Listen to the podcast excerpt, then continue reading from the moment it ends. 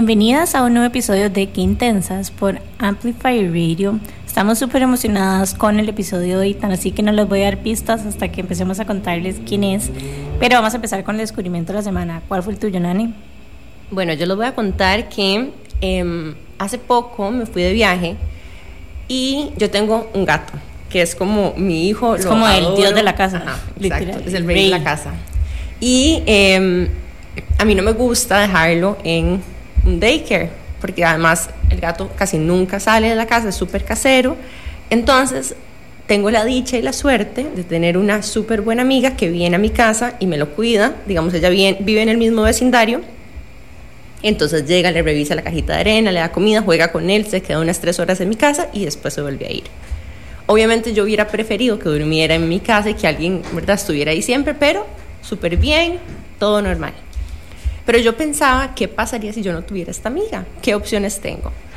Y he estado investigando diferentes opciones de personas que ofrecen un servicio que es como de cat sitting o como de pet sitting en la casa. Entonces, son grupos de veterinarios que se organizan y te cobran por hacer visitas en la casa.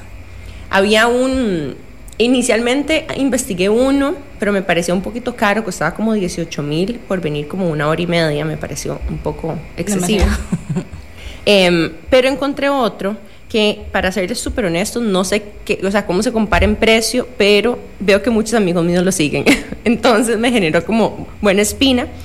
Y les quiero compartir un descubrimiento de Noé Mascotas. Noé Mascotas, perdón. Son niñeros de mascotas em, y hacen cuidado de mascotas a domicilio por horas o por días. Y esta es la diferencia. Yo creo que sí pueden hacerlo también como quedarse a dormir o algo así.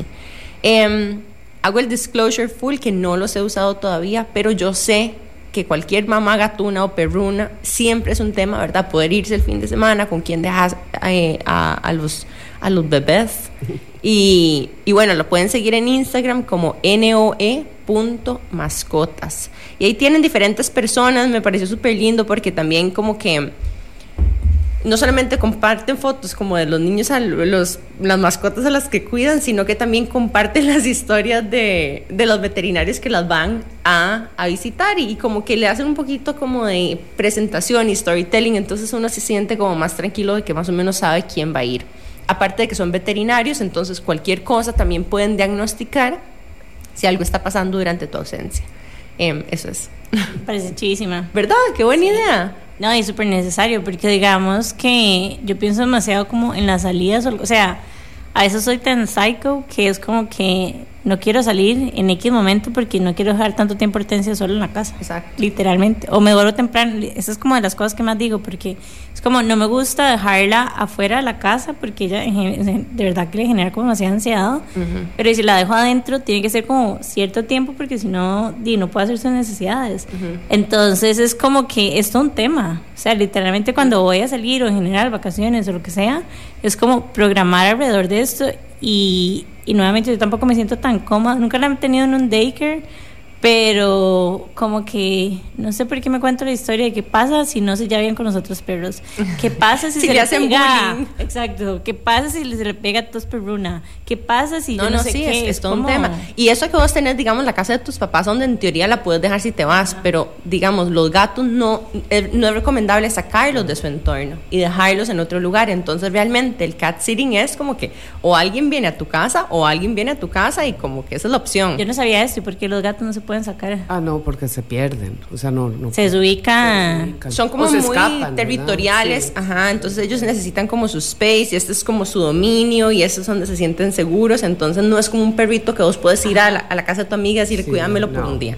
No, y puede ser más fácil, digamos, como si son gatos de apartamento. Pero si son gatos como mis tres gatas que viven en una casa y caminan por los techos, yo ni siquiera las podría agarrar para llevarlas a alguna parte. Tiene que ser en mi casa siempre. Tiene todo el sentido. A veces como que se me olvida como que los gatos en serio son como mini, o sea, como mini jaguares ahí. Como que rajado la personalidad y todo eso como de territorio y como sus... Son otra cosa completamente. No se parecen para, nada. bueno, tengo más o menos.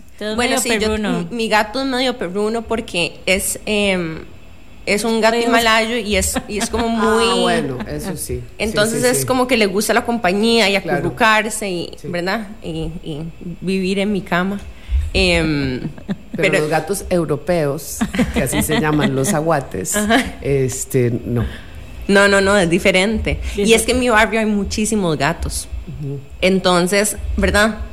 Siempre hay como todo un tema de que cuando los gatos están en el techo, entonces que qué pasa con Teo, entonces para en la ventana a ver qué está pasando y yo entro en este conflicto interno de qué hago, si lo dejo salir o no lo dejo salir, pero bueno, en fin, em, en mi, bueno, les voy a contar la historia, la verdad. Em, en, mi, en mi cuadra hay una señora acumuladora y, en, o sea, también acumulaba gatos. Claro. Bueno, ella ya no está viva, de hecho, todo esto se descubrió cuando ella falleció en su casa y la encontraron días después. Wow. Y tenía como 80 gatos. E, eso es acumulación real.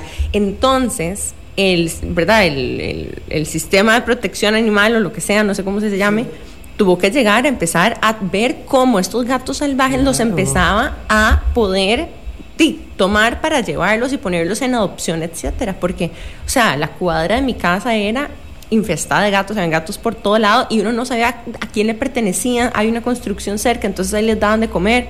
En fin, esta es una de las razones por las que decidí que no fuera un gato del exterior, ¿verdad? Porque en ese momento no era ideal. Pero bueno, ya es too late, ahora yo, mm, no sé, me da como cosita, ya él se acostumbró. Sí, ya se acostumbró. Sí, yo creo que ya no sobreviviría el exterior. No. Como que ya está muy...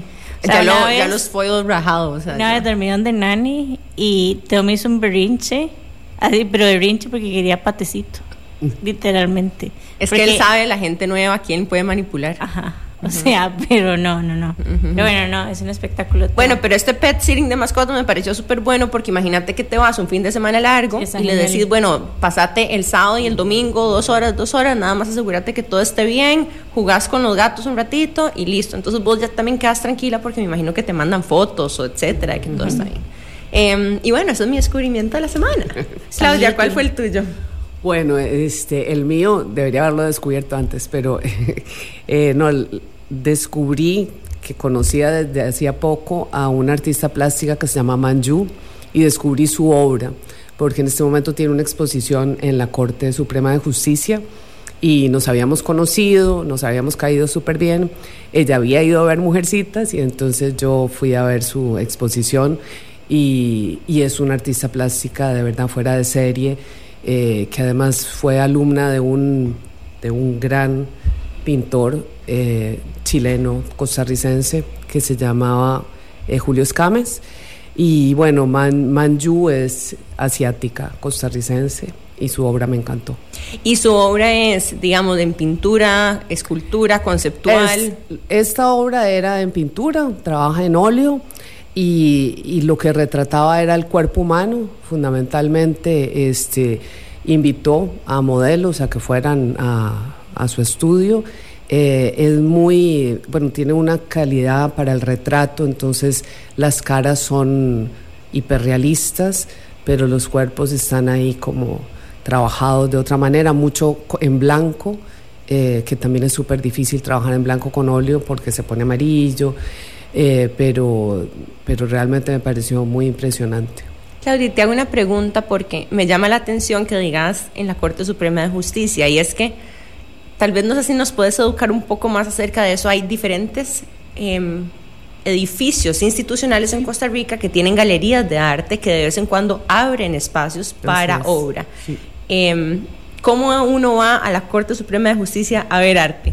Bueno, eh, me pareció un poquito complicado porque la sala de exposiciones, que está muy bien puesta, eh, uno tiene, uno no es de, o sea, uno no puede entrar libremente, mm. ¿no? sino que tiene que pasar por el guarda, poner la cartera, este, mostrar la cédula, qué sé yo, que te den un sticker para poder entrar. Eh, entonces siento que no es tan abierto como debería ser. Entiendo que es la Corte Suprema de Justicia y que tiene que, cuidar eso. Y sí, muchos, muchos lugares, hay algunos lugares como, digamos, el Café del Teatro Nacional, que también tiene exposiciones. En este momento, Graciela Fournier tiene también una interesante exposición de textiles y ese sí es abierto y además uno se puede tomar un café. Entonces hay muchos... Es divino ese Café del Teatro Nacional. sí, es muy bonito. Entonces hay muchos lugares este, donde uno puede ir y casi todas los, las instituciones públicas tienen, tienen obras de arte, algunas además tienen salas de exposición. De hecho, bueno, después en el episodio te voy a preguntar porque esto que yo me considero como un poco la industria y como que yo siento que pasan demasiadas cosas y no me doy cuenta. O sea, como que a veces me quejo y digo como que estamos súper aburrido y en realidad siento que, que, no es tanto, sino es como, o sea, obviamente no somos New York ni, no sé, DF o lo que sea, pero siento que hay un montón de cosas que igual pasan y como planes súper chivas y como que simplemente no me entero de que sí, está como sucediendo. que alguien haga una guía cultural de lo que está pasando en Costa sí. Rica. A mí me encantaba transitarte por eso también, porque de repente como que te amarra todo y te recuerda todos los lugares a donde hay algo.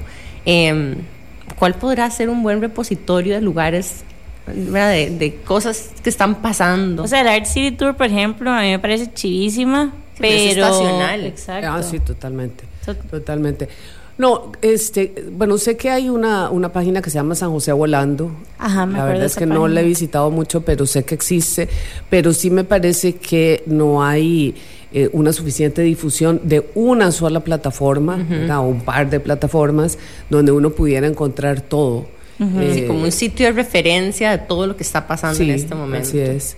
Porque si no, bueno, o sea, los periódicos no publican nada. O sea, de repente hacen alguna nota de algo que es muy importante, pero hay un montón de cosas pequeñas que están pasando y que a veces uno no se da cuenta. Y me parece loquísimo porque siento como que esa necesidad realmente existe. Bueno, no sé si es como Sí. que me estoy yendo No, right, sí, solo no, yo por la supuesto. tengo, pero... De hecho, a veces me pasa lo mismo que a vos. Es como, y mae, o sea, si yo no hubiera visto este posteo en este Exacto, día y la suerte, no hubiera estado Ajá. viviendo esta super experiencia que Sí. estoy viviendo. Y me pasa eso mucho cuando de repente voy, no sé, que a una apertura de una expo de arte o algo de teatro y yo digo, puña, es que yo estar aquí fue suerte, ¿verdad? No, no es que estaba por todo lado. Inclusive es como para los medios de comunicación, es como que siento que yo rajado me metería, no sé, a la página de la Nación a buscar como el manual semanal de cuáles Sí, son las actividades sí, que hay. O sea, sí. me parecería chidísimo y que agregaría demasiado valor para los usuarios que al mismo tiempo les podría inclusive como aumentar los clickbaits y lo que sea de los otros artículos, Así pero... es. Pero sí, bueno, una idea de negocios. Y además, exacto, no, pero, pero otra cosa que también me pasa a mí es que solamente veo la publicidad pagada de los eventos masivos gigantes. Claro, por y yo, vieran que yo no soy tanto de evento masivo. A mí me gusta más como, no sé, como ir a una obra de teatro por aquí o ir a una galería pequeña por acá. Como que la- el molote no, ¿verdad? Ir al concierto de Carlos Díaz está muy chiva, pero no Ajá, necesariamente ajá. me llama la atención. Aparte, no siempre hay que gastar 60 mil colones para hacer algo cultural. O sea, De hecho, no puede ser así. de esas cosas que son gratis. Sí, O sea, bueno, entonces- las exposiciones. Sí, exacto. O sea, es como, me parece increíble. Recuerdo un momento en que estuve súper fan de los teatros de comedia, como el triciclo y así, que hay unos en San José. Creo que había uno en algún momento en Escazú. Escazú. Del triciclo también, sí. Ajá. em, y de ahí es vacilón, ¿verdad? Entonces, bueno, por ahí, si alguien nos está escuchando de la industria naranja, ya saben la gran oportunidad que tienen, tal vez hacer algo como comunitario, colectivo, que cada quien lo puede hacer. Sí. Sí. Ah, eso está muy chida, como autogestionado. Ujú, Ya hay unas plataformas en Estados y yo las usaba cuando vivía en, en Francia. Decirles por si alguien nos está escuchando. Ok, ahorita la voy a buscar, ya no me acuerdo cómo se Ahorita llamaban. les damos la- Meetups se llamaban. Entonces, en los meetups eh, empezó como una plataforma para que la gente se reuniera con, gente con intereses afines se reuniera alrededor de ciertos eventos. Entonces, no sé, digamos que yo soy profe de yoga, digo, ay, les ofrezco una clase de yoga en el Parque Nacional. Todos los que quieran llegar, van a haber 20 cupos, la voy a dar gratis, o voy a cobrar 2 dólares, o voy a cobrar, no sé, 5 mil pesos. Ahí voy a estar el domingo. Obviamente en ciudades más densas es más fácil porque tenés quórum más fácil que acá.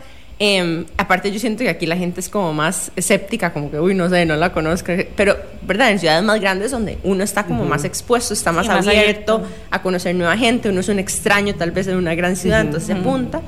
Em, esto pasa. Y los meetups también sirven para que la gente diga, hey, no sé, mi grupo de teatro, mi compañía de teatro tiene esto. Aquí va a estar, estas son las fechas. Entonces se convierte como una plataforma de eh, contenido que es aportado por los usuarios. No hay como un main content digamos, eh, programmer, ¿verdad? No hay un programador de contenido específico, sino que la gente misma lo hace. Y bueno, y podría haber un Meetup San José, ¿por qué no? Y empezar a usarlo. Así Parece que, súper chida. Buena idea. De hecho, hablando de esto, bueno, ya, ya, ya puede que ya uno que otra persona sepan quién tenemos por acá. Y es Claudia, la directora de ¿Del la obra de descubrimiento? Ah, no, no, bueno, sí, pero igual, voy a decir esto antes. es Claudia, la directora de Mujercitas. Y hablando de esto, uniendo un poco con lo que estábamos hablando, yo en realidad me di cuenta de la obra porque una amiga compartió la historia. O sea, y me hubiera dolido en el alma saber de que en Costa Rica se hizo una producción de Mujercitas y me hubiera entrado después y que yo no fui. O sea, hubiera sido como, ¿what?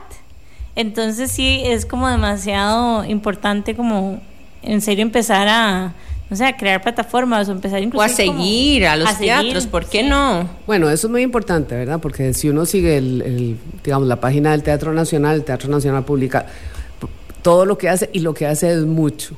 O sea, realmente el Teatro Nacional tiene una oferta eh, de espectáculos de lo más variados. Eh, así que esa es una opción. Ok, bueno, eso de fijo lo vamos a hacer también. Bueno, mi descubrimiento de la semana, de la semana perdón, es Crudo Atelier como que soy fan de todos los cursos, que si nos escuchan obviamente ya saben que he hecho todos y más. Y me metí en uno de ilustración botánica en crudo con María. Yo he ido a cursos con María, me gustan un montón. Me parece que ella es como súper creative. Me encanta, es súper Y la casa es divina. Villa Blanca. No, y es toda nerdita, me encanta. O sea, me identifico demasiado porque es como que. Se llama Crudo Atelier. Ajá. Porque realmente sabe, o sea, como que tiene tres maestrías. O sea, es al nivel de intensidad y María tiene yo creo que nuestra edad.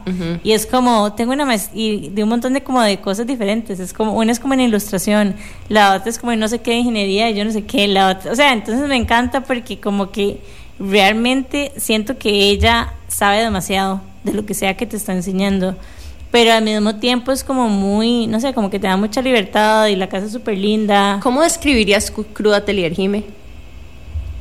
No sé, como un espacio de creatividad, la verdad. Porque no solamente María da clases, sino hay otra gente que llega a dar talleres también en este espacio. Pero tiene como súper linda energía y me parece como un plan chiquísima también para fin de semana. Y me pareció súper relajante, como que dibujar flores, que fuera lo que fue a hacer como que en su momento entré como en un estado de flow y como que me desconecté por completo y nada más como que me fui y de hecho es algo que quiero seguir haciendo. Y algo que me parece muy chido también es como la María se encarga de todo, es como full experiencia, digamos, era hasta como con tostadas francesas de compañías y cómo se llama y salir de una vez como con el kit de materiales y salir con proyectos ya terminados y aparte con materiales para poder llegar a hacer en la casa. Entonces, no sé, me, me, gustó mucho, la verdad. Bueno, fun fact, em, yo hice un taller con María, eh, mentira, lo hice con Lina de De Domingo. Con Lari. Lari, perdón, de De Domingo, en crudo. Ahí fue donde conocí yo a De Domingo, que es una chica que trabaja con concreto y con terrazo, muy lindo. Eh, hice otro curso con María también y me había inscrito al mismo curso que Jimena sin que nos hubiéramos hablado, pero al final yo pensé que era sábado, era domingo, yo iba a llevar a mi abuelita, no, el día que podía era sábado, entonces bueno, total, terminé no yendo y te imaginas la vacilada si nos hubieras topado, nos hubiéramos topado ahí el domingo. Em, pero sí, súper lindo, es una casa que queda en San Pedro, no sé si la han visto, queda como en la intersección esa como que antes quedaba Oxo, como, como diagonal a Oxo. Diagonal a a la parte de Yamuna hay como un lugar que hay como canastas y artesanías, como diagonal a eso. Es una casa vieja que se llama Villa Blanca, que es como una casa conservada, que uno dice, ay, qué linda, qué cute. patrimonio nacional y creo que ha sido como todo un tema inclusive con la remodelación y todo eso. Entonces, esta casa, que creo que era de la abuelita de María y ella creció ahí o algo así, em, es un espacio que ella convirtió en un taller y showroom, porque ella también hace cositas, hace vestidos de baño, etc. Entonces uno ahí, tiene un patio interno súper bonito y ahí ella tiene como unas mesas grandes donde imparte talleres creativos de todo tipo, desde pintura, tinta china, dibujo, terrazo, creo que solo falta como costura casi que hacer, ¿verdad? Pero es súper bonito y la pueden seguir en Crudo Atelier. en Instagram, súper recomendado. Y bueno, para contarles ahora sí les vamos a hacer ya la intro Hoy nos acompaña Claudia Nuevo. Ella es dramaturga, directora de teatro, guionista de cine y televisión y columnista de opinión. Tiene estudios en teatrología en La Sobona y ha dirigido 30 puestas en escena, incluyendo la emotiva ópera La Bohème de Puccini en 2016. Su pluma ha dejado huella en el cine, la televisión y la opinión con una década como guionista de la serie La Pensión y la coescritura de una miniserie sobre la independencia de Costa Rica en 2019. Sus textos dramáticos han sido galardonados con premios como el Aquileo Echeverría en Dramaturgia y su más reciente proyecto, Mujercitas, que regresó por segunda ocasión al Teatro Nacional con un mensaje de empoderamiento femenino y libertad. Bienvenida. Bienvenida. Qué lindo. Yo no sabía que habías hecho la OEN también. Es como la única ópera que yo he visto. Em, entonces como me sé las canciones el de la OEM con mi cabeza y ahorita les empecé a cantar porque ir a ver ópera es como, es una cosa muy rara porque uno como que no entiende lo que están diciendo, pero como que siente lo que están diciendo. Claro, claro. Y, y de repente como, ¿verdad? Eh, algunos teatros tienen como la traducción enfrente, sí, sí, ¿verdad? Sí. De lo que están diciendo. Yo me recuerdo, yo la vi, creo que en el en, en la ópera de Nueva York, que es como, ¿verdad? Es muy grande, entonces puedes ir y, Sí. y, y es como vacilón, porque uno se siente como perdido, pero como que movido emocionalmente. Bueno, no sé, esa fue mi Claro, experiencia es de la muy ópera. emocional la música. Sí, sí, y la pasión con que cantan. Exactamente. Y de repente ves a todo el mundo como llorando, como, ¿verdad? Muy expresivo. Uno, wow, o sea, ¿en qué estoy? ¿Qué está pasando? Y bueno, como ya vieron, tenemos una invitada top, pero nos vamos a ir rápidamente a un corte comercial y ya estamos de regreso con más de Que Intensas por Amplify Radio. Qué intensidad. Estamos de regreso con más de Que Intensas aquí por Amplify Radio y bueno, como les contamos, hoy nos acompaña Claudia Barrio Nuevo, ella es la directora de Mujercitas, pero no solamente eso, sino que ha hecho un montón de cosas más y de hecho me gustaría empezar el episodio por ahí, contarnos un poco de tu historia. Bueno, este, es- la voy a contar cronológica. no, a ver, bueno, yo nací en Buenos Aires, Argentina, y mis padres se fueron a Colombia primero, después llegamos aquí a Costa Rica, así que aquí hice la secundaria y ya, eh, digamos que ya me hice tica, me nacionalicé de hecho, eh, y hablo como tica. Tengo una R eh, eh, que, es- Dominante. que está muy pegada. Y bueno, eh, yo en realidad quería ser actriz, eso era lo que yo quería hacer cuando era adolescente. Y tuve un par de experiencias en escena y cuando salí a escena y pensé que todo el mundo me estaba mirando, no pude superar el pánico escénico y ahí decidí a los 18 años que no, que actriz no. Pero como me gustaba tanto el teatro, eh, decidí que iba a estudiar teatrología. Entonces me fui a París, estudié teatrología, que era solo teoría de teatro. Y cuando volví pensé que tampoco la teoría y lo académico era lo mío. Entonces dije, no voy a dirigir. Y de verdad, eh, verdad me, mm, hice mi licenciatura en dirección de teatro. Y ahí ya empecé a, dirigir, primero como asistente y eso. Em, una de las cosas que creo que, me impresiona cuando miro para atrás es que todas las cosas que se me presentaron me apunté. Y durante esos años que estaba dirigiendo, eh, administré junto con mi mamá y un socio el Café del Teatro Nacional durante cinco años. Este, así que bueno, viví el Teatro Nacional desde adentro, porque bueno, éramos, estábamos ahí todos los días. Este, tuve un periódico, un semanario, eh, junto con otra gente que se llamó Esta Semana, también como 10 años. eh, todo esto iba haciéndolo eh, y en eso es, a mis 33 quedó embarazada de, de Manuela, mi hija mayor, y muy poco después, a los 35 de Valeria, mi segunda hija. Y, y eso me hizo separarme del teatro. El teatro te, te obliga a tener unos horarios y una, una relación ahí nocturna que era un poco difícil con dos bebés. Entonces, estando en mi casa, sin saber muy bien qué hacer, decidí escribir una obra de teatro. No realmente con la intención de ser dramaturga, porque nunca había pensado, uy, yo quiero ser dramaturga, Eh, sino que bueno, di, voy- tengo esta idea y escribí esa obra de teatro. Tuve la suerte de eh, poder estrenar esa obra, o sea, dirigirla en la sala pequeña del Teatro Nacional, que es la Vargas Calvo, que queda detrás del Teatro Nacional, y fue un éxito. ¿no? Y además eso me, me hizo descubrir que lo que yo estaba hablando, que esa experiencia ¿verdad? vital de mujeres de 30 años, que era mi primera obra, ¿verdad? Eso te iba a preguntar. Sí, ¿de qué eran se tres trataba? mujeres, eran tres mujeres, se llama La Noche Fuerte del Sexo Débil. y eran tres mujeres de 30 años.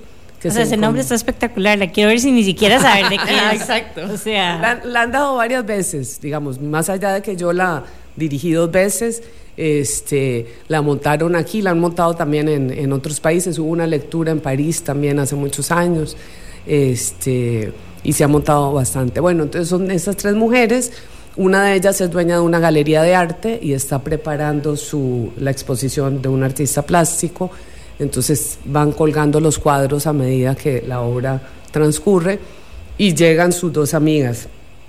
Una, perdón, estoy un poquito resfriada. Llegan sus dos amigas, una es este, una mujer casada, Y la otra es una mujer súper liberal, entonces son como esos tres prototipos de mujeres, donde además hay un secreto, un misterio sobre que se cree que una de ellas está embarazada y en realidad no. Entonces, bueno, eh, esa fue mi primera obra, tuvo mucho éxito y ahí yo hice, eh, hice una sala de teatro. Y en esa sala de teatro volví a poner La Noche Fuerte y además estrené mi segunda obra, 15 para 40, que eran cuatro mujeres de 40 años. Era cuando ya tenía 40. y después de eso escribí una obra para mi mamá, que es actriz, que era actriz, em, que se llamaba Mi mamá me ama, donde yo hablaba un poco de la maternidad y de distintas formas de enfrentar la maternidad. Y y bueno, esa obra ganó un premio en España y ahí yo dije, bueno, soy dramaturga y de ahí en adelante eh, seguí escribiendo. Me encantan, o sea, pero me encantan las obras, quiero verlas todas, literalmente. Sí, y me encanta que también, y esto es algo muy bonito, que muchas veces uno cree que la inspiración o las buenas ideas vienen de la inspiración externa, ¿verdad? Pero muchas veces, de hecho, la mayoría de veces, las cosas que vienen desde nuestras propias vivencias, desde nuestro corazón, desde la transformación personal que uno sufre con diferentes etapas de la vida, está riquísima en contenido y se termina convirtiendo en la semilla, ¿verdad? De, de lo que uno produce inclusive como en base a nuestras necesidades, porque es como lo que estamos viviendo, lo que estamos sintiendo, nosotros entendemos a la persona, o sea, a las personas que están viendo como estos procesos similares.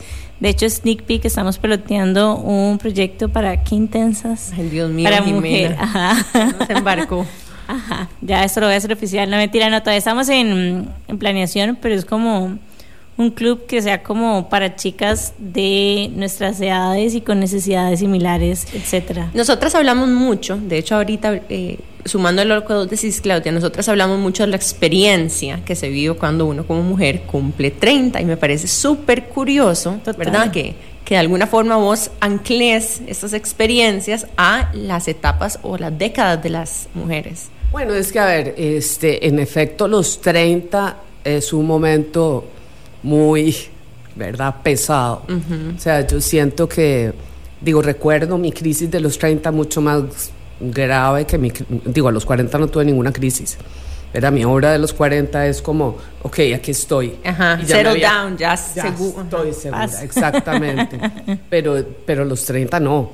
O sea, entonces, y la otra cosa sobre la escritura es que a mí me parece absolutamente fundamental que uno escriba de lo que uno sabe conoce y siente. ¿no? Yo soy profesora de guion en la Escuela de, de Cine y Televisión de la Veritas y eso es lo que trato de que mis alumnos muchas veces no quieren y uno no puede forzar, ¿verdad? Entonces, porque hay mucha fantasía a la hora de escribir, como has visto tanto cine o, tan, ¿verdad? o tanto audiovisual en general, querés hacer este, cosas que en realidad no has vivido, que has visto, pero que no has vivido. Y ahí nunca sale del, todo bien. Yo siento que siempre sale mucho mejor cuando vos estás hablando de lo que te pasa, de lo que sentís, de tu propia experiencia. De hecho, ayer estaba viendo que, bueno, abrieron como un bookshop que está como enfocado como en romance, por decirlo de alguna manera, como en ese tipo de novelas, que por lo general como que la mayoría de las librerías como que lo tienen un poco como que hay como cierto desprecio hacia este tipo como de libros. Entonces este bookshop, es- bueno, el punto es que está viendo esto, esta apertura de esta tienda, y dieron unos datos me parecieron impresionantes, y es como que este tipo de novelas han duplicado sus ventas en el último año. Es que no hay nada más lindo que las Versus- historias así, o sea, Por ejemplo, ciencia ficción que ha bajado como un 10%. Entonces Ajá. es increíble porque es cierto, o sea, literalmente cada vez estamos tratando de, de conectar más.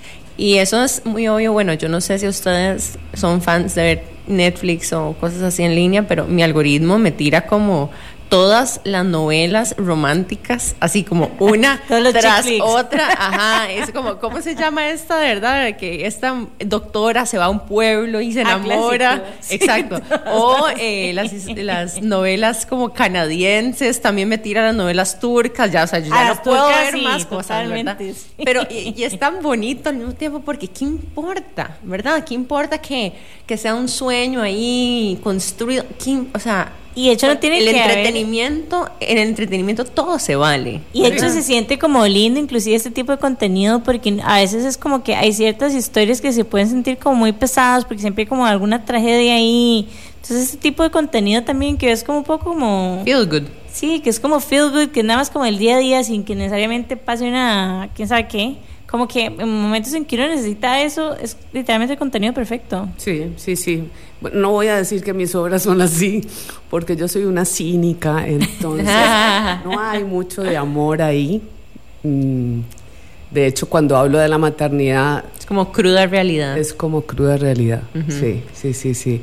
Digo, y no estoy en contra de para nada. de- de- ni de- o sea, creo en el entretenimiento Ajá. y creo bien en las historias. Y, y bueno, me encantó, por ejemplo, eh, yo sé que vamos a hablar al final de esto, pero para mí eh, estoy muy satisfecha de haber podido hacer mujercitas eh, en el estilo que le corresponde a ese texto.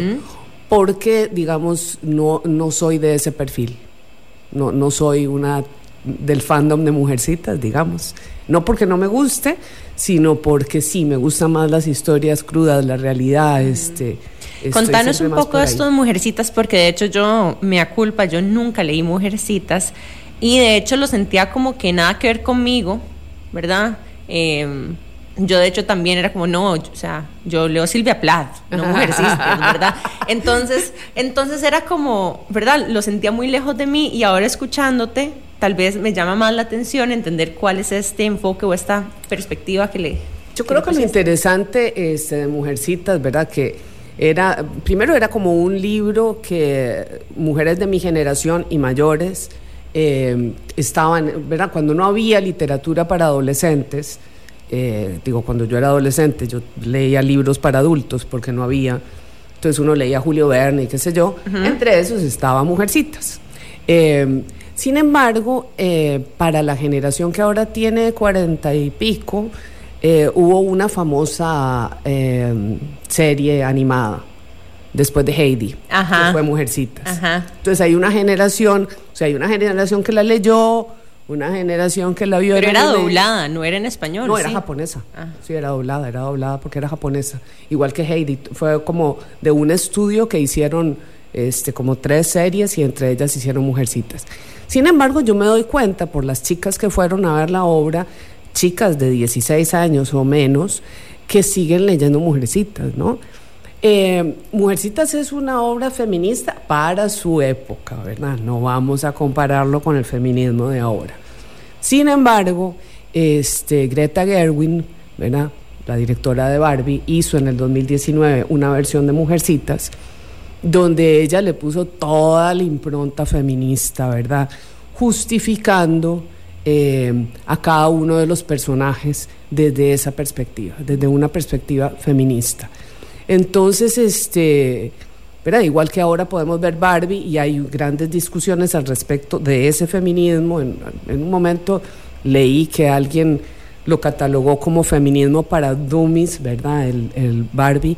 Y yo pensé que sí, que era así y que es muy importante. Totalmente. Porque el Es feminismo el no- 101, la, in- la introducción al, Eh, no, y el que a le los llega a la conceptos básicos. y que le llegue a todo el mundo, a esas chicas jovencitas, Totalmente. ¿verdad? Que se vistieron de rosado para ver la película y que bueno, y que... Salieron es- vestidas de negro, no mentira. No, no, no, pero entendieron un montón de cosas. Sí, claro, claro. Y entonces creo que, bueno, que un poco el trabajo de adaptación de Sofía Chaverri con Alex, que además después trabajamos con todos los actores para de verdad decir lo que queríamos decir, este, pusimos ahí un, un montón de, eh, de frases y de mensajes, por así decirlo, que, que, llegaron, porque una de las cosas importantes de este espectáculo es que se dio en el marco del programa Érase una vez, que es una, una relación que tiene el Ministerio de Educación con el Teatro Nacional. Entonces el Ministerio de Educación lo que hace es que paga por esos espectáculos y llena, los, eh, llena el Teatro Nacional con chicos de todo, de todo el país. O sea, venían chicos de Guanacaste, que después de cinco horas en bus se sentaban en el Teatro Nacional a ver mujercitas, ¿no? eh, entonces, bueno, por eso es, digamos, de ahí la importancia de lo que íbamos a decir por el público masivo al que íbamos a llegar. Y este programa del ministerio básicamente lo que hace es encontrar, ¿verdad?, grupos de personas que quieren ¿verdad? Ya sea la directora o una compañía de teatro. No, no, el Ministerio de Educación lo que hace es... Fondear el este, Teatro Nacional. Sí, ellos, ¿verdad? Eh, ¿verdad? Es una relación en donde es una coproducción entre el Teatro Nacional y el Ministerio de Educación y lo que hace el Ministerio de Educación es invitar a todos los colegios del país a que vengan y cada colegio que acepte eh, simplemente lo que tiene que hacer es organizar el transporte, no tiene que pagar entrada ni y nada. Y escoge, digamos, ¿cómo se escogen las obras? Ah, sí, se escogen de, o sea, no solamente el, el nacional como que lo propone, ¿verdad? Ah, Sino que el, el, sí lo cura, pero el Ministerio de Educación acepta o no. Okay. A mí Mujercitas, digamos, como que nunca lo he leído, pero mi mamá siempre como que me habló de y como que siento que inclusive lo veía como un role model, porque definitivamente, como decís vos, no había como tal vez como tanta lectura de, de ese tipo, pero yo fue en realidad hasta que vi la película, y cuando vi la película inclusive como que me hizo también como reflexionar, porque en algún momento de mi vida mi punto de vista del feminismo es como mujeres que siempre estaban haciendo, que estaban rompiendo, o sea, como rompiendo barreras, etcétera, pero hasta cierto punto hay una parte en mí que menospreciaba, no sé, por ejemplo, las, eh, las señoras o las muchachas o quien fuera que tomaba la decisión de quedarse en casa. Sí, de casarse. Entonces, había, ajá, exacto, había como muchos juicios y siento como que algo muy chido de Mujercitas es que puedes ver como diferentes arquetipos y puedes ver, digamos, que al final de cuentas es como hacer lo que cada quien quiera. Eh, cada quien quiere, eso es lo que tratamos de reforzar en la obra y si, y, y si te acordás de la canción emblemática de la obra que se llama La libertad para elegir, que es cuando Meg le canta a Joe ¿verdad? que cada uno tiene derecho a hacer lo que quiera y que hay gente que puede querer y tener hijos y casarse y que eso no es poco feminismo. Totalmente. Esa es la canción emblemática de, uh -huh. de, la obra. Y bueno, ya casi estamos de regreso con más de Qué Intensas por Amplify Radio. Qué intensidad. Y estamos de regreso con más de Claudia aquí porque Intensas en Amplify Radio. Y Claudia, te quería preguntar, porque me da la impresión de que has tenido una carrera muy exitosa y como dicen en inglés, hindsight siempre es 2020, pero a veces la vida no se ve, digamos, la ruta de vida no se ve siempre tan clara, más bien en retrospectiva uno como que medio le hace sentido, pero exacto, ¿cómo ha sido para vos ese proceso? Sí, bueno, no... No sé, como les dije al principio, yo imaginaba a los 18 que iba a ser actriz y terminé, bueno, curiosamente a, a, los 50 empecé a actuar en audiovisual Ajá. y he trabajado en varios cortos y películas. Este, pero me había retirado como de la actuación desde que inicié. Eh, sí, uno no tiene claro eh, cómo va a ser el camino. Uno, hay gente que por su personalidad trata de trazarse caminos y de decir, no, yo a los 30 voy a hacer esto y a los 40 voy a hacer tal cosa. Uh -huh. Yo este, no, no recuerdo haber trazado un camino eh, sino lo que sí siempre estuve abierta y sigo abierta a probar cosas. Es decir, eh, la vida me presentó cosas, retos y, y, a veces trabajos que no eran exactamente ni siquiera, no solo los que yo quería, sino tal vez los que yo me creía capacitada y lo intenté. Como por ejemplo. Eh, hace 11 años eh, me invitaron a ser profesora de guion en la universidad y yo dije no y, y la directora eh, Hilda Hidalgo, que es directora de cine y además fue directora de la escuela, me dijo, sí, vos sos dramaturga, vos puedes ser profesora de guion y me empujó, lo hice y lo logré. Eh, estoy muy contenta de hacerlo. Una vez un amigo, este, cuando yo tenía 40 años, un poco menos, me dijo, escribí una columna de opinión en la República y yo le dije, no, yo no puedo Y él me dijo, sí, dale. Yo dije, está bien. Y, y, fui columnista de la República durante 12 años, llegué a escribir 500 columnas. Este, bueno, la dramaturgia fue algo así como que me, que, plum, me, me atrapó ahí, me, me, encontré en eso. Eh, dirigí la ópera, yo nunca había dirigido una ópera, era directora de teatro, pero de teatro, la ópera es otra cosa. Y bueno, también se me presentó por una serie de circunstancias y también le dije que sí. Entonces, eh, siento que, que las mujeres a veces, como tenemos siempre ese síndrome del impostor, ¿verdad? A veces nos decimos que no a retos que se nos presentan y, y yo estoy muy contenta de haber aceptado tantas cosas, entre ellas Mujercitas, que se dio por una serie de circunstancias que tal vez en otras no, no, no me hubiera apuntado como me apunté. eh, así que creo que eso es importante. Además, bueno, como decíamos fuera del aire, este, el, el, teatro no es un medio del que uno pueda vivir. ¿no? Si uno quiere ser solamente actor o, solamente director, eso no es rentable, mm. así que uno tiene que multiplicarse y, y también esa es una de las razones por las cuales en una ciudad pequeña, en un país pequeño como Costa Rica, eh, si no aceptas distintas posibilidades, no vas a poder sobrevivir económicamente. Claro, te entiendo. Y es curioso porque yo creo que eso al final, ¿verdad? Eh, eso, esa sensación de que yo no soy el right fit no. para este trabajo, uh -huh. es una sensación que nos pasa en muchos campos. Sí. Y la vida es curiosa en ese sentido que a veces uno buscando un rol que es el right fit for us está allá afuera contratando a una persona totalmente nueva en la industria sí. y viceversa. Hay una industria contratándome a mí para la que yo tal vez no me siento preparada a participar en. Y, y, eso es un poco al final la vida, ¿verdad? Puede ser que haya un, un perfect hole para el perfect peg, ¿verdad? Como sí. que el, el, el, hueco cuadrado para el cubo, pero no siempre está cerca tuyo. No. Eh, y la capacidad de adaptabilidad. Exacto, eso es muy importante. En, en, en la parte profesional, de hecho, me siento muy identificada, ¿verdad? Porque yo, bueno, tengo mucho tiempo de no contar esto en el podcast, así que te lo voy a contar nuevamente. Eh, yo soy neurocientífica y oncóloga molecular. Eso significa que yo estudié la fisiología del cerebro y la psicología, después hice un posgrado en biología molecular enfocado en eh, terapias para el cáncer y trabajé nueve años en la industria de la academia desarrollando terapias contra el cáncer desde el punto de vista académico y universitario.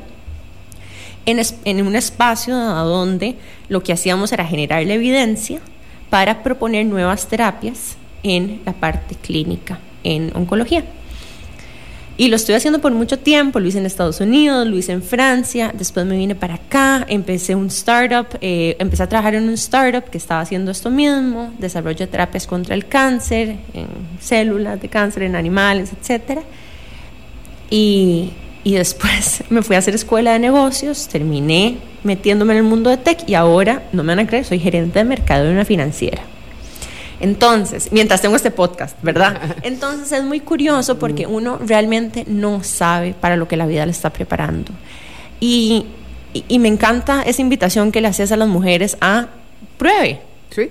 Pruebe. Sí. De hecho, ¿verdad? No sé, yo, o sea, sí sé, pero um, a veces las mujeres tenemos miedo a fallar, uh -huh. miedo a ser señaladas en público, claro, pánico. miedo a, uh -huh. digamos, quedar mal, Ajá, hacer ridículo, hacer el ridículo. Uh -huh. eh, pero realmente nada pasa. No. O sea, si llegas a un lugar y no funciona y decides renunciar o te despiden, nada pasa. No, no te, o sea, no te vas a desintegrar no. del mundo. ¿verdad? ¿Vas a aprender algo? Sí. Eso creo que es lo más importante, que todo es un aprendizaje incluso digamos cuando te equivocas y a mí me parece que equivocarse es muy importante también.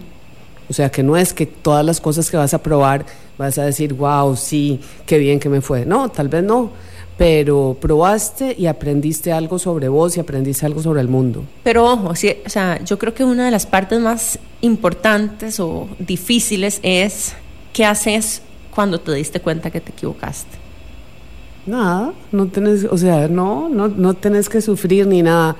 Digo, te lo dice alguien que se atormenta todas las noches, ¿verdad? Y Ajá. que la cabeza le funciona como así. Pero viéndolo a la distancia, ¿verdad? O sea, sigo sufriendo, obviamente, pero este, viéndolo a la distancia, las veces que me equivoqué dije, pero, bueno, pero fue tan grave. No. la mayoría de, de, mis metidas de pata no fueron tan graves. Mm. Pero se sienten muy fuertes en el momento. Se sienten muy fuertes en el momento, eso sí es, es difícil, depende de la personalidad de cada uno, ¿verdad? Hay quienes llevan mejor eso que, que otros, pero... ¿Qué crees vos que es clave desarrollar en ese momento, al interno, para poder, digamos, como dicen, get back on your feet? Y bueno, es como esa, esa capacidad de, perdonarse a uno mismo. Mm. Que digo que digo recomendar algo que, yo no hago y que no logro es como incorrecto. No, no es incorrecto. Yo creo que este cuando uno dice estas cosas lo que está haciendo es maternándose a una misma. Sí, exactamente, tratando de procesar eso porque yo soy bastante dura conmigo mm. eh, y, entonces siento que eso no debería ser. Mm. Creo que, que mi consejo para los demás es si ustedes pueden no ser tan duros con ustedes, este, no sean duros con ustedes. Y yo creo que eso es una parte difícil también de, de aprender también a, vamos a ver, una de las cosas que duele, yo como super planner y super estructurada como te imaginas que soy, he tenido toda mi vida un camino para desestructurarme, ¿verdad? O sea, mi misión de vida casi que es mm, fragmentar todas las partes que me han hecho dura, rígida, es, ¿verdad? Y empezar a dejar como que por las pequeñas cracks de la vida empiecen a salir esa parte sensible, suave. Bueno, es gracioso lo que decís porque yo me he pasado toda la vida estructurándome. Lo cual me, ha facilitado la vida en este momento, el hecho de ser muy ordenada y planificada me ha ayudado muchísimo para la creación. Mm, interesante. Pero no era así. y, y yo creo que esa es como la misión de todas, ¿verdad? Como que entender qué cosas son mías realmente, qué cosas han venido siendo prestadas, eh, ya sea por tu estructura familiar o por la sociedad en la que vivís, ¿verdad? Eh, y empezar también a, a esculpir nuestra propia definición de éxito y saber qué expectativas, porque yo creo que al final lo que duele de que algo no funcione es, ¿verdad? Las expectativas quebradas, ¿verdad? El sueño que se te cayó. Sí, sí. Y, y es, yo no sé si hay otras planners escuchándonos, pero yo que soy planner, ¿verdad? Para mí cuando algo, un proyecto no llega a cumplirse, em, me cuesta, me cuesta un montón. Y soltar el resultado, cuando uno tiene en la mente pensado el resultado o la visión del resultado, es, es un pequeño duelo. Y aprender a procesar todas esas cosas al final por eso es que a veces me gusta hacer como estos talleres de, de artes y manualidades, porque de repente se te quiebra algo de cerámica y te enseño una lección de vida que se te haya quebrado la tacita. ¿Me explico? Claro. Em, así que bueno, esa también es como mi reflexión de lo que vos has dicho. Muchas gracias. De hecho, ahora hablando antes del episodio, no sé si ustedes se recuerdan em, que habían unos libros de que uno leía como en el colegio, que se, era como que... Eh, haz tu propia aventura. Haz, haz tu propia aventura a donde uno empezaba a leer el primer capítulo y al final del primer capítulo decía, bueno, si usted quiere que irse al laberinto, ¿verdad? Esta parte de la historia, váyase a la página 15. Pero si quiere ir a la montaña, váyase a la página 30. Y así uno iba, ¿verdad? Como que brincando de un capítulo a otro y haciendo su propio plot, su propia narrativa de la, de la historia que quería contarse. Y me recuerdo un poco a esto de, uno nunca sabe. Eh, realmente como, bueno, no sé, hay gente que sí, pero yo, Mariane, he tomado oportunidades que se me han presentado y por eso estoy aquí y he aprendido cosas extraordinarias. Pero generalmente encuentro que es difícil para una persona nueva que me conoce como put me in a box, entenderme, ¿verdad? Porque queremos compartimentalizar a las personas y sentir que las entendemos porque eso nos genera tranquilidad y confianza. De hecho, cuando conocemos a alguien que no entendemos, nos da un poquito de miedo eh, y tal vez este desconfianza, porque, ¿verdad? Em, vos que has estado en este mundo muy abierto, ¿qué mensaje o qué consejo de apertura, tolerancia, eh, abrirse a nuevas personalidades, qué nos puedes decir de eso? Bueno, em, así es, toda mi vida he sido súper abierta para para conocer gente. Eh, yo a veces, o sea, generalmente no me, no me gusta mucho la palabra tolerancia, porque tolerancia es como que tengo que tolerar al otro, ¿verdad? O sea, tengo como que, aguantármelo. Como que tengo que aguantármelo y, y, no me gusta eso. Yo prefiero conocer, eh, empatizar, aceptar, ¿no? Eh, y he tenido, digamos, como esa apertura para hacerlo lo cual me ha eh, permitido tener eh, relaciones fantásticas en todos los momentos de mi vida, ¿no? O sea, como que eh, he seguido cosechando amigas de cualquier edad, de cualquier, bueno, amigas y amigos, de, de cualquier género, este, porque siempre estoy abierta para, para conocer y escuchar. creo que todo el mundo es interesante.